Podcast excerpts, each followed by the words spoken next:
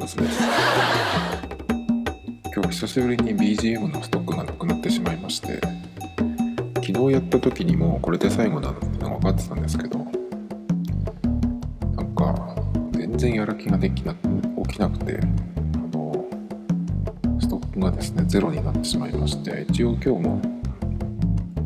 音楽は入れてあるんですけどこれはもう適当に GarageBand の中のループをせただけっていう超手抜きなのでいつもだとその BGM を作ってで変なタイトルをつけてでちゃんと曲として書き出しているんですけど今回はねさすがにちょっとそれをやってると間に合わないということで、まあ、インスタントの BGM にしましたけどなかなかね最近は最初は BGM を作るのにそのループだけで作ればいいっていう感じだで今日みたいなね感じにしてたんですけど。なんだけどえっ、ー、と MIDI キーボードを入れたりとかしてですね最近は割とループを使うことの方が珍しくてドラマーっていう機能が GarageBand にあるんですけど、まあ、それを、えー、鳴らしてそこにあのシンセとかギターとかベースとか自分で、まあ、適当に入れてって、まあ、なんなんとかね曲っぽくっていう感じで作ってたのでまあまあねちょっと時間がかかるんですよ。といってもまあ2 3 0分もあればできるんですけどまあ取っかかりをねそのこのコードから作ってみようとかこの曲のここをちょっとパクってそこから始めようとかねあと構成をこういう構成にしようとかなんとなくそういうメモがあったりしたんですけどそれもちょっと今ストックがなくなってしまったのでまたちょっとその作曲モチベをる材料を探すとこからやらないとなっていうことで、まあ、明日の分はねちゃんと作ろうと思うんですけど今日はそんな感じで、まあ、適当な BGM でお送りしてますが今日はあの音声入力の話をしたいんですけど今まで僕は音声入力っていうのはほとんど使ってきてなかったんですよ。試したことはあるんですけどもちろん。でも全然認識されなくてあの話にならないなと思ってたので、まあ、使ってるのは iPhone iOS だけです。Mac の音声入力ってもほとんどやったことなかったと思うんですけど。で Apple Watch を始めて使い始めた時にちょうど1年くらい前なんですけどその時にねえっとまあ音声入力をするしかないデバイスなのでまあリマインダーとかねその思いついた時にパッと入れれるといいなと思って。で本当はねあの Apple Watch にメモがあればいいんですけど純正のメモはないので、えーと、App Store でそういうメモを、えー、買いましてで iPhone の方にそのメモに入れとくと Apple Watch の方で見られるっていうウォッチモードという名前だっけかな。でそれで、まあ、見られるだけじゃなくてその Apple Watch の方からもメモができるっていうことなので一応ねそのメモアプリも入ってるですよ。でそれでまあ入れたりすることもあるんですけど結構ね Apple Watch でその音声入力使う時って Siri を使うことになるんですけどどうもね Siri にあの分かってもらえないっていう感じで、まあ、昔からね iPhone で使ってた時もそうなんですけどなかなかちょっと音声入力は使えてなくってで最初にあの Apple Watch 買った時にせっかくねその音声入力があるので何を思ったかあの英語モードにして英語でやろうと思って。でまず英語で Siri にいろんなそのコマンドを出すのにどういうふうに打ったらいいかっていうところを調べてですね。でリストを作ってでこういう時はこう言えばいいってそれを結構覚えてでやってました。あの仕事中にあの休憩時間バラバラに取る職場だったんですけど。えっ、とだから自分の休憩に入った時にパッとねあのアップルウォッチにタイマー何分かけてっていう風に英語で言って確かね5分前マイナス5分にして5分前になるようにしてたりとかですね。あとはまあ家に帰った時にこれを思い出すっていうリマインダーをねやったりとか。結構いろいろ天気を聞いたりとかね計算を頼んだりとかしてたんですけどなかなかねやっぱり、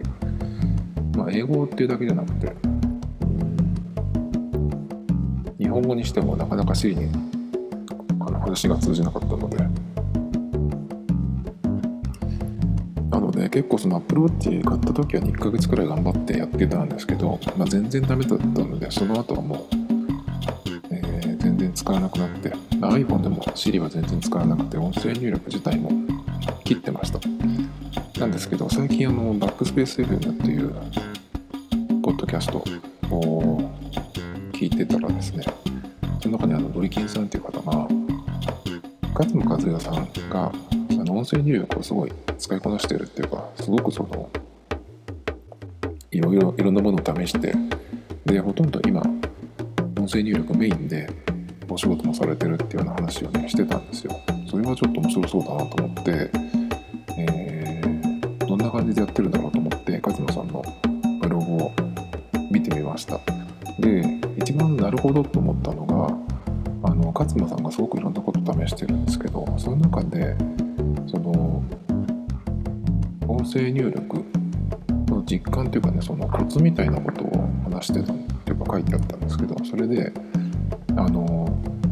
長文が割といいっていうふうに言ってました。どの音声入力のシステムデバイスでも。でその代わり短文とかね短い、まあ、あの単語だけだとなかなかその精度が良くないっていうふうな、えー、ことを言ってました。でそこで結構ね僕がピンときたんですよ。でっていうのはなぜかっていうと僕が今まで音声入力を試す時っていうのはその文章を入力するとかっていうことじゃなくてあの短い単語とかメモだけだったんですね。どこどこに行ったら何々するぐらいのが一番長いあのワードだったんですけど。でそれだとその勝間さんの話だと短いやつっていうのはなかなかその認識しづらいとか精度が変換の精度がね良くないとかっていう話でで文章の場合だとその前後の文脈とかを読んであの変換してくれるから結構うまくいくっていうね話をしてたんですよで Android と iOS なんかは全然いいよっていう話をしてたんですね。なのであそうかと思って僕がそのままであの音声入力全然ダメだって言ったのは短い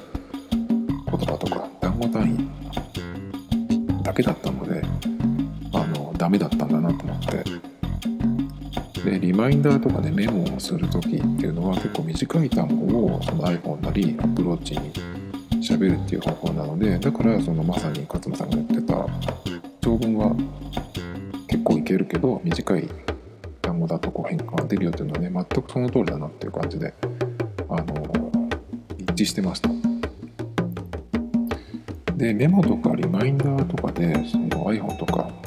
Apple Watch の Siri に話しかけてもなんでこうなっちゃうんだろうくらいで全然その通じなかったんですけど。でその勝間さんの乗務だったら大あのまあまあいけるっていうねあの話を読んで iPhone と Mac で音声入力をオンにして試してみました。結構このポッドポッドキャストの収録始める前に今日は何をどういうことを喋るかっていうのをね割とその台本じゃないけど、まあ、下書きみたいな感じで結構文章をバーッと書くんですよ。でそれを見ながらあそういえばこんなことしゃべり喋ろうと思ったなっていうのをこう喋っていくんですけど。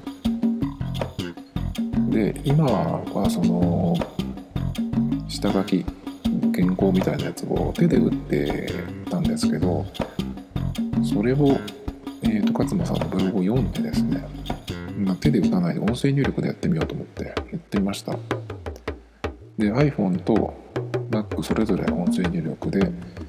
文章を入れてったんですがそしたらですねもともと僕滑舌とかもこんな感じで全然良くないんですけど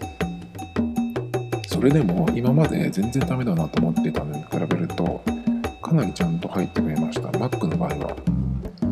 で今まで思っていたよりは全然使えるもんだもんなんだなっていうふうにちょっと変わってきました。でそれでもまあ5変換とね全然違う風に入力されるってこともあのバーッとこう長文でね喋っていくとあるんですけどでも特にこの Mac の場合あのキーボードがあるのでね喋りながらここで句読点を入れたいとかっていう時に点とか丸とかを入れてで開業したいところはあのエンターで開業して、えー、一回切るみたいなっていうのをすると意外にいけます。結構この Mac はあのスペックも低いしあの出たのが結構古いんです。2013年モデルのやつを使ってるので結構その、まあ、古いんですけどなので、まあ、古いっていうのもあるし最近その語りなりね上げてしまってちょっと重たく感じる部分もあるので大丈夫かなっていう感じであの音声入力いけるのかなと思ったんですけど。まあものすごい長い文章をねバーッとこう喋っていくよりかはその句読点をキーボードで入れながらちょっと開業を入れたりとかしながらすると結構スムーズにいけます。まあそれでもそのまあ変なところがたまにあるので、まあ、勝間さんなんかは文章を書く仕事をしてると思うんで、まあ、それだとねちょっとこう直さなきゃいけない部分が多くてダメかもしれないけどこういうふうにねあのポッドキャストの原稿とか、えー、下書きを作る程度だったらその音声入力した後見るのは自分だけなのでそういう用途だったらね全然いいかもしれないです。その文脈っていうのが前後の文脈っていうのがあるのでなんか変な風に変換されてても大体自分だったら分かると思うんですねだから意外に大丈夫かなっていう感じです。でも今の話は Mac での音声入力なんですけど不思議なことに iPhone の同じことをすると全然ダメなんですこれが。その変換するエンジンっていうかねその音声入力するそのサーバーを同じとこ使ってるはずだと思うんですけどなんでこんなに違うのかちょっとわからないんですよね。iPhone の方がその電話なので元がねだからマイク機能はいいと思うんですけどなぜか僕の場合は Mac の本体のマイクの方がちゃんと拾ってくれてる感じです。で Mac の音声入力するときはイヤホンマイクもつけてないしもちろんその外付けのマイクみたいなのも使ってなくて何にもなしで Mac に話しかけてるっていう感じなんですけどそれでもねすごいしっかり撮ってくれます。で iPhone でやるとえっ、ー、と変換もダメだしなんとな喋って最初の1文ぐらいはちゃんと入るんだけど、まあ、同じようにこうずらーっと喋っていてもねなんか途中からは全然その文章が出てこないんですよ。どうなってるのかちょっとわからないんですけど。なので今のところ iPhone ではあの音声入力、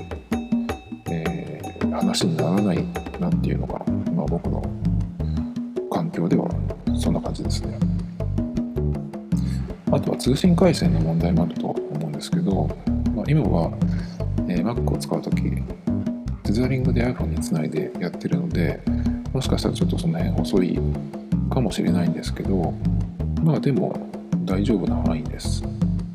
こう喋ってね文章が出てくるのに通信回線の、えーと、クオリティとかスピードもあるだろうしそのちろんそのサーバーのね変換速度っていうのもあると思うし Mac の方のうん速度スペックっていうのもあると思うんでどれがねどのくらいの、えーと、と影響が一番強いのかとかちょっと分からないんですがまあ全然大丈夫な範囲ですね。でその勝間さんがブログの中で言ってたんですけどその音声入力する時環境がすごい大事っていう場所が大事っていう話をしててで音声入力っていうのはやっぱりその自分の声をその目の前のデバイスに送るわけなので周りがうるさいとなかなかちょっと認識してくれないっていうのがねあると思います。アップローチであの Siri に話しかけたりする時とかも例えば移動しながらパッとこうやろうとしても周りがそのうるさかったり車がビュンビュン通ってるようなところだと反応しない時がありますあのデジタルトーンを長押ししてやれば、まあ、割と小声でも聞いてくれる時はあるんですけどあのそれじゃなくてパッと口元に持っていって喋るっていうやつがあるんですけどそれだとねやっぱりその周りの音とのその聞き分けをしなきゃいけないっていうのがきっとあると思うのでなかなかね、えー、と認識してくれないことが結構あります。まあ、なので、うん、テザリングで、まあ、モバイル回線じゃなくても、まあ、固定回線のある場所で Wi-Fi でつなぐっていうのが Wi-Fi でつなぐそして、えー、と周りに誰も喋ってる人とか騒がしい音がしないっていうね場所がね一番その適した場所なのでまあ場所を選ぶっていうのもありますね。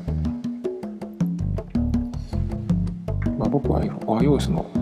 音声入力っていうのは、まあ、自分の実感としては全然ダメな方なんですけど、まあ、勝間さんの話だと Android とか iOS はあのいい方だよっていう話だったと思います。Windows があんまり良くないみたいなね話をしてたと思う書いてたと思います。で、Android と iOS の場合っていうのはそのクラウドとかそのユーザーの、ね、データの扱いっていうのが全然違うのでその根本的なところがなので結構その音声入力の精度っていうのはそこで結構変わってくるみたいですね。Google の場合はそのユーザーの、えー、とデータを何でも吸い上げてしかも保存するっていうような、えー、やり方なんですけど Apple の場合はユーザーから上がってきたデータは基本的にまあ暗号化ちゃんとして匿名でにして個人が特定できないようにするっていうのが確か、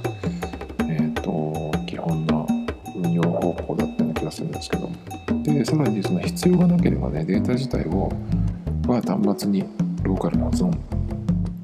してクラウドには持ってこないっていうこともねなんか言ってたような気がするんで結構その辺の、えーと、ポリシーがまた違うんですよね。なので当然、まあ、全部をこうクラウドに上げてきて、まあ、保存するっていう Google の方が結構その音声入力なんかは精度が全然違うみたいですけどまあこの辺はちょっと僕まだ Android を使ってないので早く使ってみたいなと思うんですけどね。Galaxy Note 10も出たことなので。まあそろそろねえー、とまだちょっと Android を使うための準備が整ってないんですけど。この辺は早く試したいと思います。え Mac の音声入力を、まあ、初めて今回オンにしてみて、まあ、意外に使えるってことが分かったんですけど。でこれを使ってみようって思ったのはあの OS のカタリナに上げてからですねキーボードからの文字入力が結構重たくなってしまって最初はいいんだけどなんかちょっと使ってるとバーッと打ったやつがしばらく待ってから文字が出てくるみたいなそういう感じになってしまったんですけど音声入力はどうだろうと思って、えーと、やっぱり重いのかなと思ったんですけどキーボードより全然良かったです。で結構変換精度も、えー、認識率も結構いいのでなのでちゃんと文章を作るっていうと、まあ、誤変換があったりするのでちょっと直さなきゃいけなかったりとかねうまく当点入れたりとかっていうのはあるんですけど、まあ、意外にあの良かったので、まあ、音声入、えー、キーボードを使うより音声入力の方がね今のところはいい感じです。なのでまあもちろんそのキーボードと違って音声入力の場合はネット環境必要それからまあ喋れる場所をやるっていう条件があるんですけど。あとねそのまあ喋れる場所っていうのは喋ってもいい場所っていうのもあるしその喋ってることでね今その書きたい内容が人に聞かれちゃうっていうので、まあ、それが大丈夫かどうかっていうところもありますね。で勝間さんがその結構新幹線の中でも音声入力をやるっていうふうにそれで文章を書くっていう話を書いてたんですけどのグリーン車とかだと結構静かだったりするのでやりづらいからそのデッキに行ってやってたっていうことを書いてたんですけど自由席とかに乗るとね意外とこう結構みんな普通に会話してたり電話してたりとかっていう風にするんでその自分が音声入力をしててもそんな目立たないみたいなことを言ってましたね。なるほどっていう感じですね。まあだからそれぐらい周りがその騒がしくても音声入力はきるっていうことですね。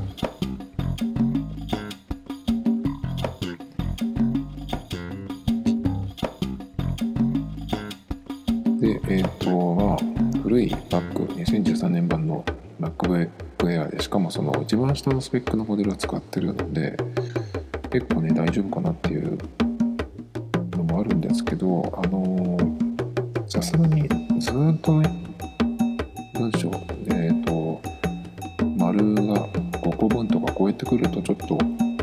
その、変換して文章になるまでにちょっと時間がかかるんですけど、まあこれも Mac ならではのコツみたいのもちょっとあってその短い単語とか短い文章だとその変換のね、精度がちょっと落ちるですが長い文章をバーッとこう喋っていくとその前後の文脈を見て変換をね変えてくれたりするんですよ最初に出たあの変換が違ってても喋り続けていくってその前後を見ながら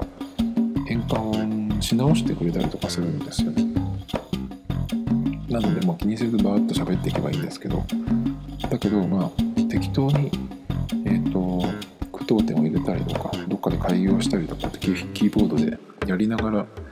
やっていくとあんまり長すぎないようにしていくとあの古い Mac でも全然スムーズにやっていけるのでまあ低スペックのパソコン Mac でもあのやってみるといいと思います。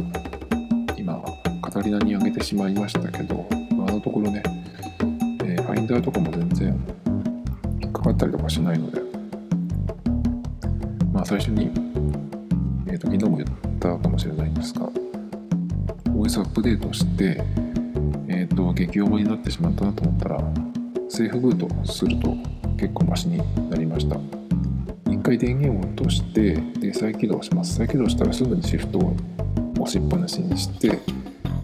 で、えー、と最初にそのパスワード入れる画面が来るのでそこでログインして、え、やったらですね再起動しますもう一回。そうするとのだいぶ軽くなったのでもうそれを試してもらって、えー、やると音声入力も結構スムーズにいくのかなっていう感じです。まあね、長文が割といいっていう単文単語だけだとちょっとかるので、そのね、それが知れただけでもすごくあの大きかったですね、この勝間さんのブログを読んで。で、まあちょっと全然違う話なんですけど、そのブログの中でですね、まあ、新幹線で、その車内改札っていうのがあるんですけど、で、自由席に乗るとまだあの社内改札検察っていうのがあるんですけどで勝間さんがねそのなんでやるのかっていうのをね車掌さんに聞いたらしいんです。そしたら僕もねそれなんでやるのかなと思ってずっと気になってたんですけど。でそしたらその車掌さんから返ってきた答えっていうのが切符を紛失した人への案内。だっていうね風に帰ってきたみたいです。そんなことでっていう感じなんですけど。でまあそのまあね一意見としてねなくすようにしたらどうだろうっていうねその要望というかね話をしたらね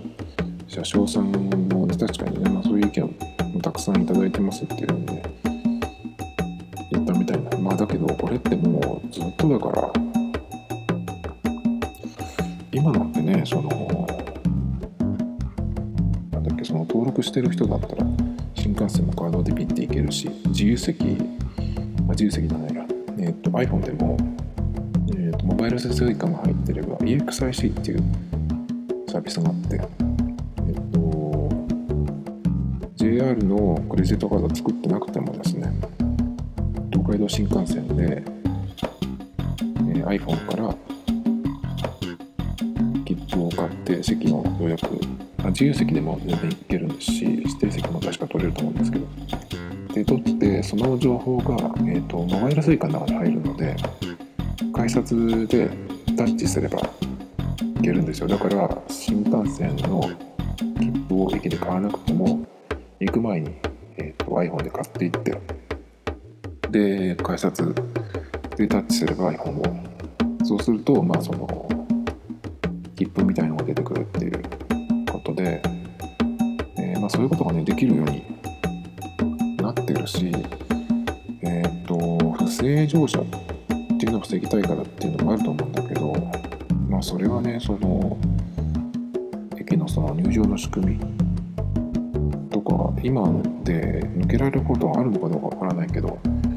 まあ、結構その社内改札まだにやるっていうのは結構古いこと未だにやってるなっていう感じでねなんとかしてほしいなと僕は思いますけど。